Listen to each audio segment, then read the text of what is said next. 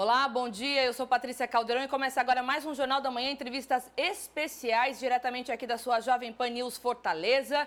E você pode acompanhar essa entrevista em todas as plataformas eh, de tocadores de podcast, no YouTube e nas nossas redes sociais. A minha entrevistada de hoje é para lá de especial. Quem topou falar comigo foi a cantora e apresentadora Simoni. Simoni, muito obrigada pela sua participação aqui no Jornal da Manhã, viu? Obrigada a você, muito obrigada pelo carinho. Fico feliz em poder estar tá falando com todos vocês. Bom, você tá linda. Eu tô aqui de frente com uma capa do seu livro, que é Simoni um dia de cada vez. Então eu queria falar sobre esse um dia de cada vez, o porquê que você decidiu é, escrever esse livro, é para contar um pouquinho do seu tratamento, né? Que é todo mundo que acompanhou e quem não sabe, a Simoni teve um câncer no colo, é, no colo é, na, na um parte câncer retal, é. Correto, né? E depois disso decidiu falar, porque ela, ela descobriu esse câncer retal é, durante uma avaliação preventiva na ginecologista. Então, conta pra gente, Simone. Bom, deixa eu. Na verdade, eu, eu descobri por conta de uma íngua, né?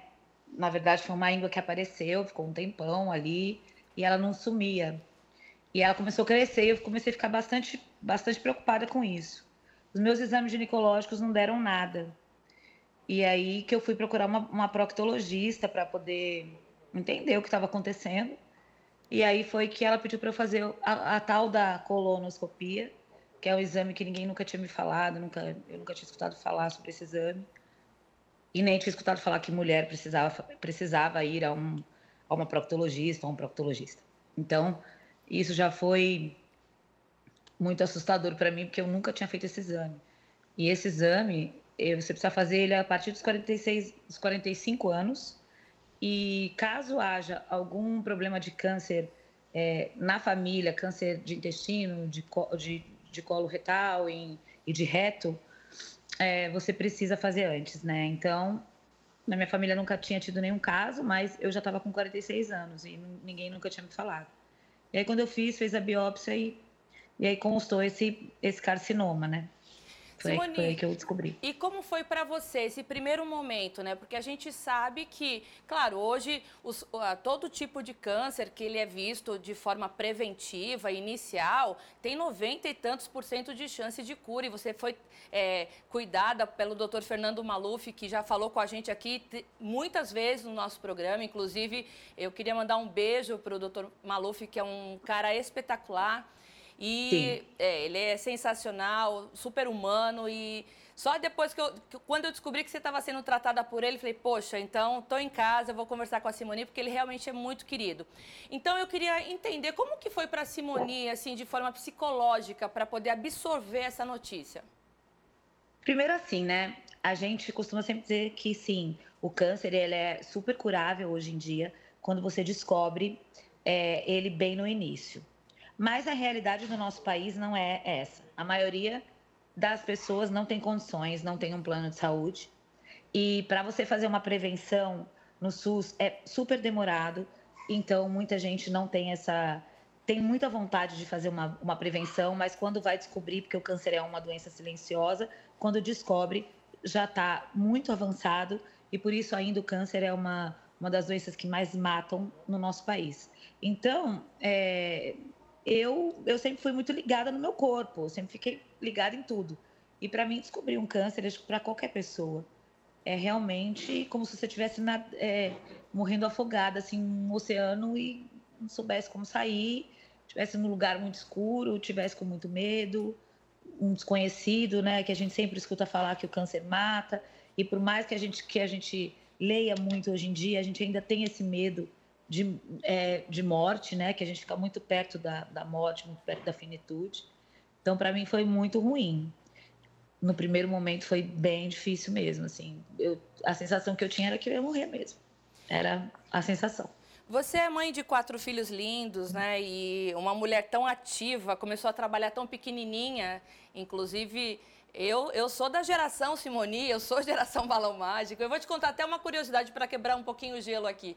É, quando eu fui me formar na faculdade de comunicação e jornalismo, precisava fazer o TCC, eu precisava fazer uma entrevista com alguém, né? Uma personalidade, alguém de, de ponto, né?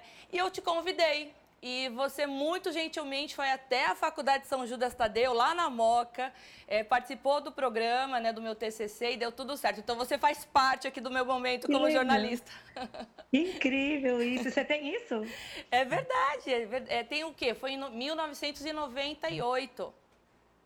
Que delícia, nossa, é. que incrível. Faz bastante... Eu quero esse vídeo, hein? Eu quero esse vídeo, eu hein, vou, gente? Eu quero eu, esse vídeo. Eu vou resgatar. Simone, como que foi ressignificar o antes e depois do câncer? Ai, como que eu vou te explicar? Na verdade, assim, o câncer é uma coisa que você. Você tem que cuidar durante cinco anos, né? Você sabe. Tem que ficar fazendo exames a cada três meses. É uma... Você só tem alta depois de cinco anos. Então, assim, você tem que meio que acostumar a viver essa vida pós-câncer, é, que não é mais uma vida igual, né? Porque você muda tudo, muda pensamento, muda muda cabelo, muda, enfim, você muda tudo, você muda por dentro e por fora. Então é, é, é, é bem o nome do livro mesmo, é bem o nome do, do meu e-book, é um dia de cada vez. Na verdade, eu não faço planos mais é, planos assim a longo prazo. Não porque eu acho que eu vou, que eu vou morrer amanhã, não é isso. É porque eu, eu acho que é importante você viver o agora, né? Porque a vida é isso, né? De repente, você não está mais aqui. Então, eu acho que o mais importante é, é você ter saber que, que você não controla nada, que isso é muito importante também para você ter uma vida mais tranquila e poder respirar, que você não controla nada, você só controla aquilo que está ao seu alcance, o que está dentro de você, o que as pessoas fazem para você, ou pensam de você, ou acham, ou enfim, não é não é do seu do seu controle. E, e é isso, eu vivo um dia um dia mesmo de cada vez, assim. É, eu ainda repito, tenho que repetir exames ainda, né? É, para saber se realmente está totalmente curado tudo. E vou fazer agora dia, dia 25. Então, toda vez que você vai fazer o exame, a cada três meses, é toda aquela sensação de medo, de, de, de angústia, né? De, de, sei lá, a gente sempre tem um medo, sabe? Mas a fé é maior que o medo. Eu costumo dizer que a minha fé foi muito maior que o medo e continua sendo. Mas eu não posso deixar de falar que a gente tem muito medo, sim, porque é legal a gente tirar essa coisa de que a, de que a mulher, de que a gente sempre tem que ser super poderosa. Não, a gente quando tem uma doença dessa, a gente quer ter colo, na verdade, eu acho. Que é mais colo a gente quer, sabe? E até para desmistificar também a finitude, né? Eu falei, eu, eu entrevisto muito a doutora é, Maria Cláudia Antares e a gente sempre conversa sobre isso, porque é, falar sobre finitude deveria ser, ela fala que deveria ser uma matéria escolar, né? Porque é sempre um tabu, é difícil, mas hoje em dia, principalmente é, o, o, câncer, ele está muito evoluído no tratamento, né? Você falou de Sim. colo, Simoni, e eu queria te fazer uma pergunta. É, quem te acolheu? Como foi esse acolhimento familiar? Quem estava do seu lado, além dos seus filhos, da sua mãe, é, do seu parceiro? Como que foi tudo isso no núcleo familiar? Ah, a família, né? Sempre. A minha família, eu tenho uma família muito grande, uma família que mora no interior, que eu não consigo ver sempre, né? Porque eles trabalham, eu também, então é difícil. Mas quando souberam, vieram, veio todo mundo para cá, minhas primas, minha tia, minhas tias, enfim. Então, assim, a família eh, fica bem unida, sabe? E isso é, isso é maravilhoso. Meus filhos, o meu, o meu companheiro, enfim, os meus amigos mais próximos. Eu costumo dizer que o, que o câncer ele é um divisor de águas na sua vida, porque é realmente fica na sua vida quem realmente tem que ficar, sabe? É aquelas pessoas que você sabe que você pode realmente contar é o verdadeiramente na alegria e na tristeza, sabe? Na doença, sabe? É, é exatamente isso. Você ganha novos amigos incríveis, né? A, a, a, equipe médica se torna uma família. O Maluf hoje é mais que um amigo para mim. Ele é, eu falo que ele é um anjo vestido de médico, que nessa vida ele veio assim. E, e a gente acaba conhecendo outras pessoas maravilhosas e algumas pessoas que estavam na nossa vida acabam não, não ficando mais. E eu acho que isso é tão maravilhoso, eu acho que é, é, é importante esse, isso, você ressignificar tudo na sua vida depois que você passa por um, por uma doença tão grave dessa, né? É, eu acho que é importante você, você ter outros valores mesmo, que isso vem automaticamente. Não sei se em todo mundo, mas eu acho que a maioria das pessoas que fica muito próxima de não estar mais aqui, não. Eu não tenho medo da morte, eu tenho medo de deixar as pessoas que eu amo, de deixar os meus filhos, né? Os meus animaizinhos, as minhas, a minha. Não digo coisas materiais, mas eu digo as pessoas, né? Que é o meu maior medo. Mas, enfim, eu acho que é isso. Acho que é, é, é dessa forma que a gente aprende mesmo muito e aprende muito a olhar para o outro, sabe? Aprende muito a entender que, que o, o, quanto o quanto é importante todo mundo ter um, um, uma saúde é, decente, o, o, quanto é, o quanto é importante é, você ter um médico espiritualista, enfim, acho que tudo isso. Eu sempre fui muito humana, mas eu acho que depois disso eu fiquei muito mais assim. Simone, a gente até tô, eu, continuando ainda nesse gancho, tem uma pesquisa que foi realizada nos Estados Unidos essa semana que mostrou que a mulher tem seis vezes mais chances tá, de ser abandonada pelo marido após a descoberta de uma doença muito grave. É, você, graças a Deus, não foi o que aconteceu com você, você teve todo o colo, todo o acolhimento, mas a gente tem uma pessoa muito querida como você, que é a Preta Gil, que essa semana passou por maus bocados, ela está enfrentando o mesmo câncer que você. É, eu vi que nas redes sociais também você foi solidária, você foi empática, até por entender o quanto que uma pessoa nessa situação precisa de colo, precisa de acolhimento. E eu queria que você mandasse uma mensagem para a Preta, né? Não, eu não sei se vocês já se falaram, é, como foi esse contato. Já. A gente sempre se fala. E eu nem vou entrar nesse mérito de relacionamento. Vou entrar no mérito de que sim, é muito verdade. Em todas as áreas eu acho isso. Não só quando a mulher fica doente, mas também quando ela, sei lá, você vê, vai presa, por exemplo. Ela, ela é abandonada. O cara não, nunca vai visitar é, quando ela está doente, aí ela já não pode mais oferecer aquilo que oferecia, ele vai abandonar. E geralmente é assim mesmo. A maioria, infelizmente, é assim. É assim. É muito triste, porque eu acho que, que é nesse é aquilo que eu disse para você, é o divisor de águas. É nesse momento que você vê quem realmente ama você, quem realmente está do seu lado, quem realmente quer o seu bem, né? E, e, sofre com você, e sofre com aquilo que você está sofrendo, né? Ou, ou, pelo menos tenta entender, né? Porque sofrer igual quem passa é, é, impossível. Claro que a família sofre muito, mas não é igual você, a, a você que está passando.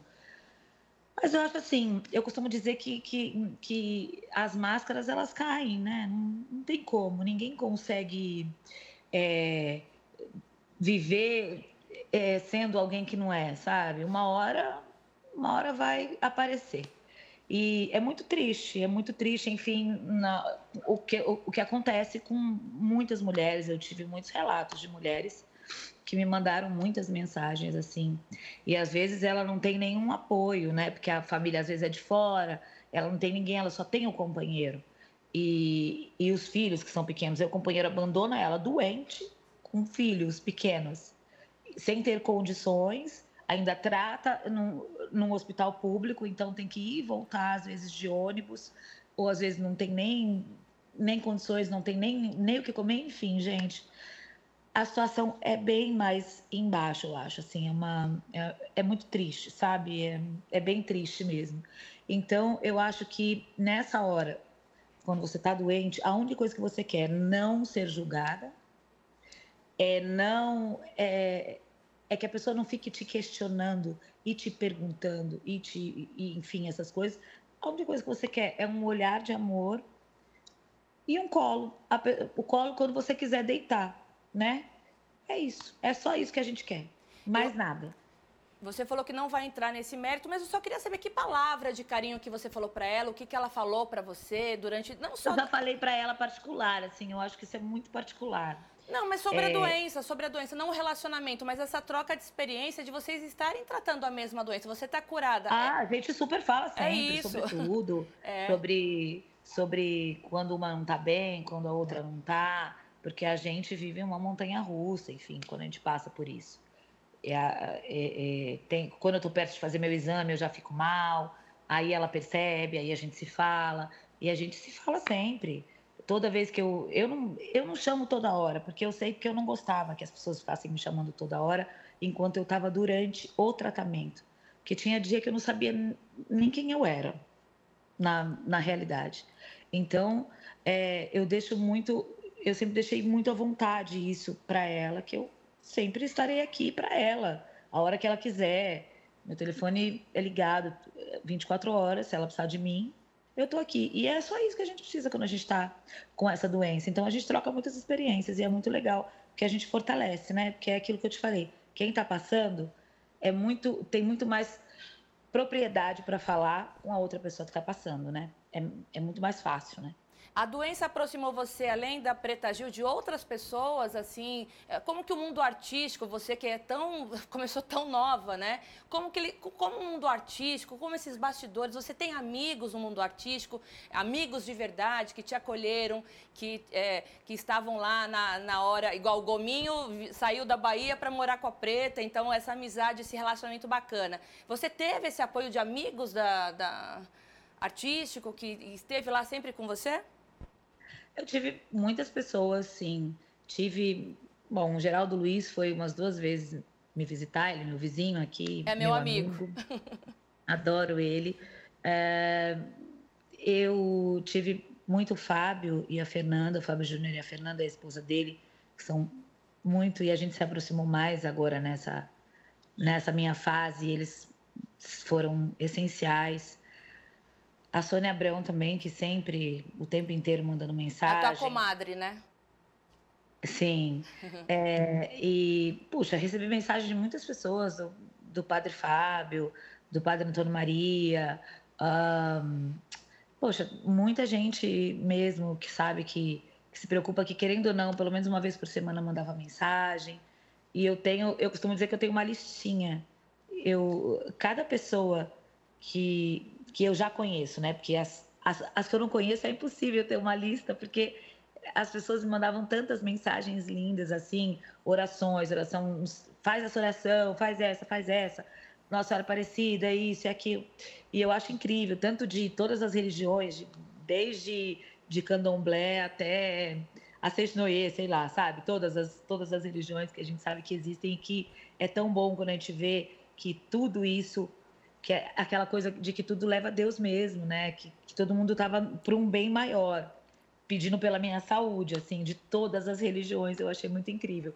Mas os, as pessoas que eu já conheço e que me mandaram mensagem, elas estão guardadas, anotadas num, num lugar bem querido meu para nunca esquecer, porque às vezes eu não estava muito bem, né? Então, mas eu tenho cada pessoa, eu não vou lembrar agora todas, mas todas essas pessoas que realmente me mandaram mensagem de amor, de carinho e que, e que de algum conforto que seja, eu estou orando por você, estou lembrando de você, assim, de uma vela, essas pessoas estão super guardadas no meu coração e escrita no meu, nas minhas anotações do celular. Simone, prometo que eu já vou te liberar, mas tem algumas perguntinhas ainda para a gente finalizar esse bloco. Você tem as tuas coisas para fazer, não quero tomar muito seu tempo, mas eu sei que você descobriu o câncer em agosto de 2022 e terminou o tratamento em dezembro do mesmo ano, né?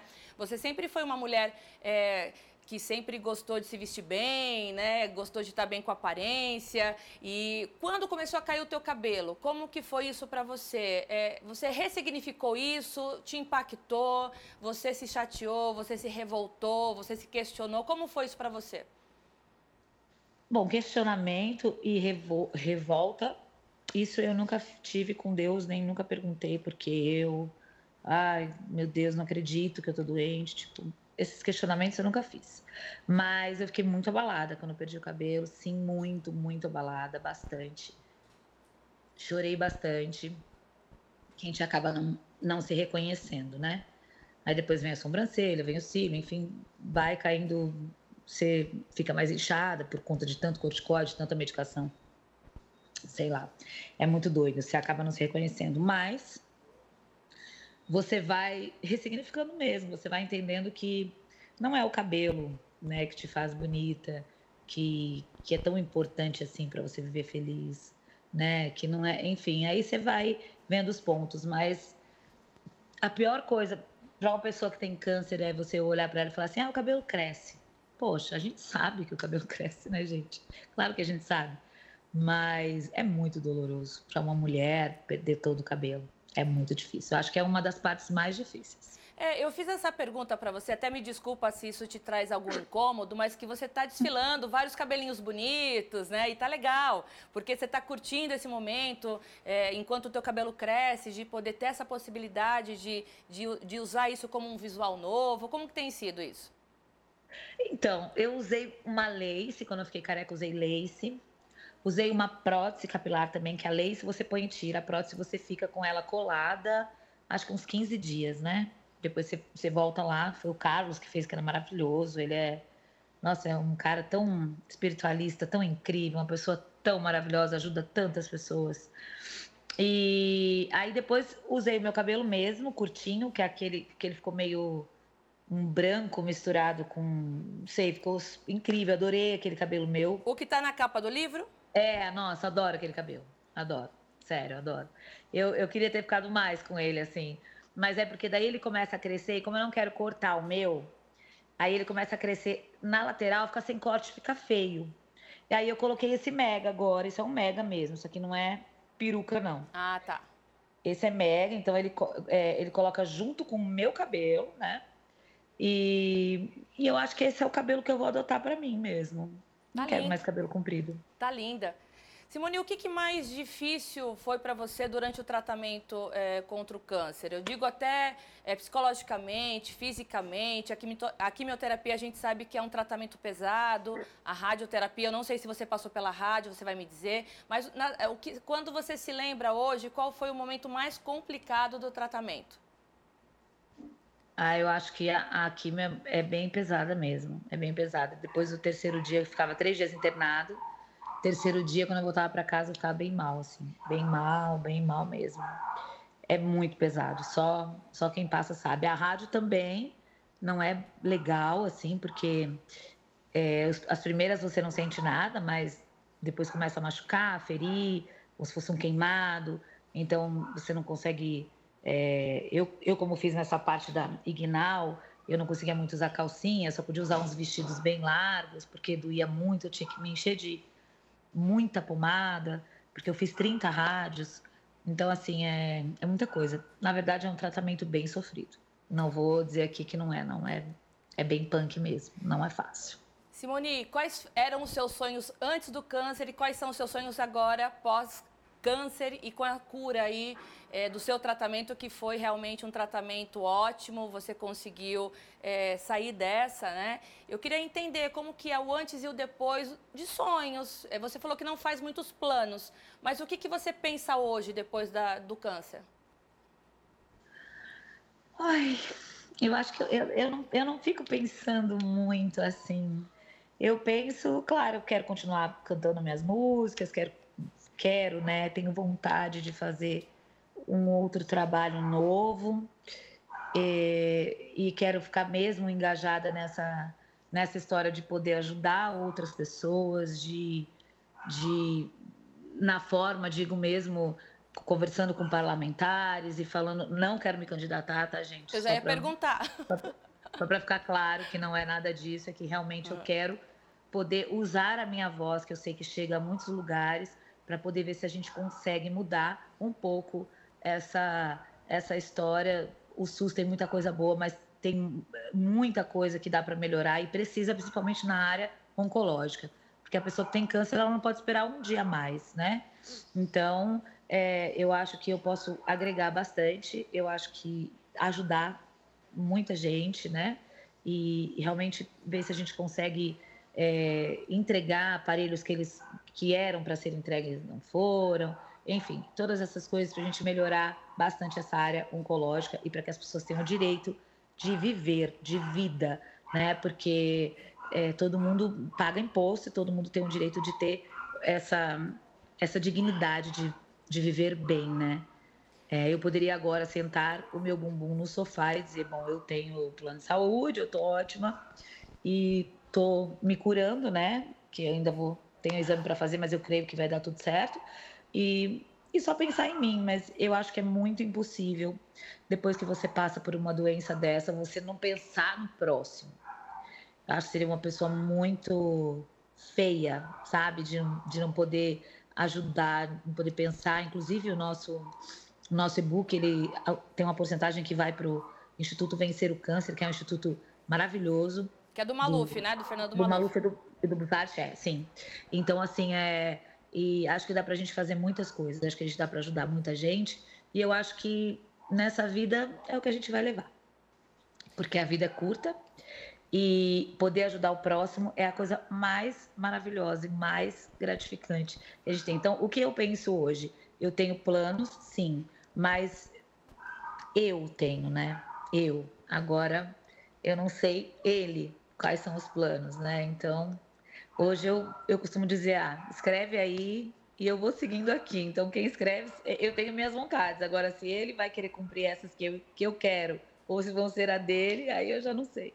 Simone, o que está faltando de resultado de exame para falar que você pode respirar totalmente aliviado? Eu sei que tem que fazer vários protocolos durante vários anos, mas agora que você falou que está esperando um resultado, é, você já fez o exame, o Maluf falou que você pode se tranquilizar, está tudo bem, como que está isso? É, eu faço agora, dia 25, faço, faço um PET, né, que é o, o temido PET scan, que ninguém que tem câncer gosta de fazer, e, e a ressonância. Faço agora dia dia 25 para ver se, se já sumiu todo, né, o tumor, enfim. É, e é isso. Aí agora tem que esperar. Simone, a gente, eu vou fazer uma última pergunta, porque você falou num, num ponto muito importante. Meu pai ele teve um tumor cerebral é, mortal, assim, ele morreu num prazo de tempo muito curto, porque era um tumor cerebral que não tinha cura, então já nasceu totalmente maligno, né? E eu também levantei uma bandeira durante todo esse processo usando a voz, né? Então você falou, vou usar a minha voz para. E eu também usei muito a minha voz para levantar a bandeira é, contra esses tumores cerebrais que até hoje não tem cura. É, eu queria entender se você tem algum plano para poder levar para o governo federal, o presidente Lula, porque o meu pai foi tratado no ICESP, eu sou de São Paulo, e eu sei que lá ele tinha acesso aos melhores medicamentos pelo SUS. Ah, sim, não. Tem uns lugares que, tem, que são tipo, de ponta mesmo. É. Tem uns lugares que são, mas não é a maioria. Não, né? exato. Não é as, as, pessoas. Né? É, eu estou dizendo, estou dando esse exemplo, porque para chegar até esses tratamentos, a burocracia mata, né? Mata as pessoas na fila. Então, eu queria entender que é, essa fala tua eu acho muito importante, até para a gente finalizar aqui o programa. O que, se teria algum projeto é, que você deve, é, gostaria de entregar para o presidente Lula, para deputados, para senadores, para ver o que, que a gente pode fazer justamente para poder trazer esses tratamentos importantes contra o câncer para a rede pública, já que a gente tem sim direito à saúde? Então, eu agora que estou estudando mais sobre isso me informando mais, estudando mais e juntamente com todo mundo, com as pessoas incríveis do Instituto Vencer o Câncer, estamos vendo de qual forma a gente pode levar esse projeto ou um projeto que a gente ainda não sabe exatamente qual vai ser, por isso que a gente está estudando sobre isso, todos nós juntos, para poder pegar isso e levar, que seja para o Lula, que seja para quem for, para o Ministério da Saúde, para a gente poder agilizar a vida de muita gente que está aí e que quando recebe a ligação do SUS já não está mais aqui para fazer o tratamento. Então a gente não tem, acho que as pessoas não precisam mais passar por isso. Né? Eu acho que o câncer, ele é assim, olha, você foi diagnosticado com câncer, então peraí que eu já vou te encaminhar, já vai começar, sei lá, daqui uma semana. Tem que ser assim, o câncer não pode esperar mais, entendeu? Não dá para esperar. Primeiro que a pessoa não consegue fazer uma, uma prevenção. E seria muito melhor, primeiro a gente tem que, eu acho que, bater essa tecla da prevenção, porque o governo gastaria menos, né? Porque ele tá, ele tá, ele tá, as pessoas não vão ficar mais tão doentes se tiverem condições de fazer essa prevenção. Só que, infelizmente, a pessoa às vezes não consegue marcar uma, uma transvaginal, por exemplo, um exame de colo do útero, não consegue marcar uma mamografia. Não consegue. Então, como você vai, como você vai prevenir? Não tem como, né? Simone, é assim, eu queria te agradecer demais a tua disponibilidade para falar aqui no Jornal da Manhã. Desculpa se eu tomei o teu tempo, mas não é toda hora que a gente fala com a Simone, né? Então a gente tem que aproveitar.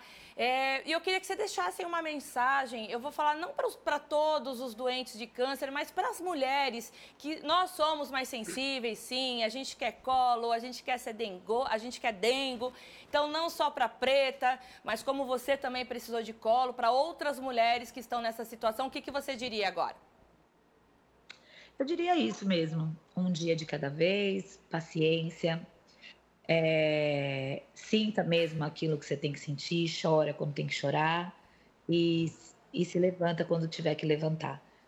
Sempre vai dar tudo certo, tá? A gente tem que focar lá na frente, em tudo na vida. A gente foca no melhor que a gente tem. E segue sem olhar para os lados, sem perguntar mais como. Vamos na fé que ela vai resolver. É isso aí. Simone, muito obrigada. Eu só te desejo cura, te desejo as melhores intenções, que você obrigada. viva muito, muito, muito, muito, que você é muito querida por todos nós. Eu era tua fã, sou tua fã, mas eu, de pequena, então, na época do Balão Mágico, meu Deus do céu, acho que não tem quem seja da década de 70 e pouquinho que não tenha conhecido a Simone. Então, eu queria te agradecer demais, que essa entrevista que você está dando aqui para mim é muito especial, tá? Obrigada, tá? Um beijão Beijo. para você. Um beijo para todos vocês aí. É Fortaleza, né? É Fortaleza no Ceará. Vem conhecer a gente. Eu, ai, mas eu amo Fortaleza, conheço muito aí, adoro Fortaleza, adoro a Praia do Futuro. Adoro tudo aí. aí muito eu vou te, eu vou te, eu vou te, eu vou te levar lá para Jericoacoara, tá? Da próxima. Quero ir, muito ir. Combinado. um beijo. Beijo, valeu. Simone. Tchau. O Jornal da Manhã fica por aqui. Muito obrigada pela sua participação. Você que esteve comigo aqui durante toda a manhã. A gente se vê sábado que vem aqui no Jornal da Manhã, entrevistas especiais de sábado. Tchau!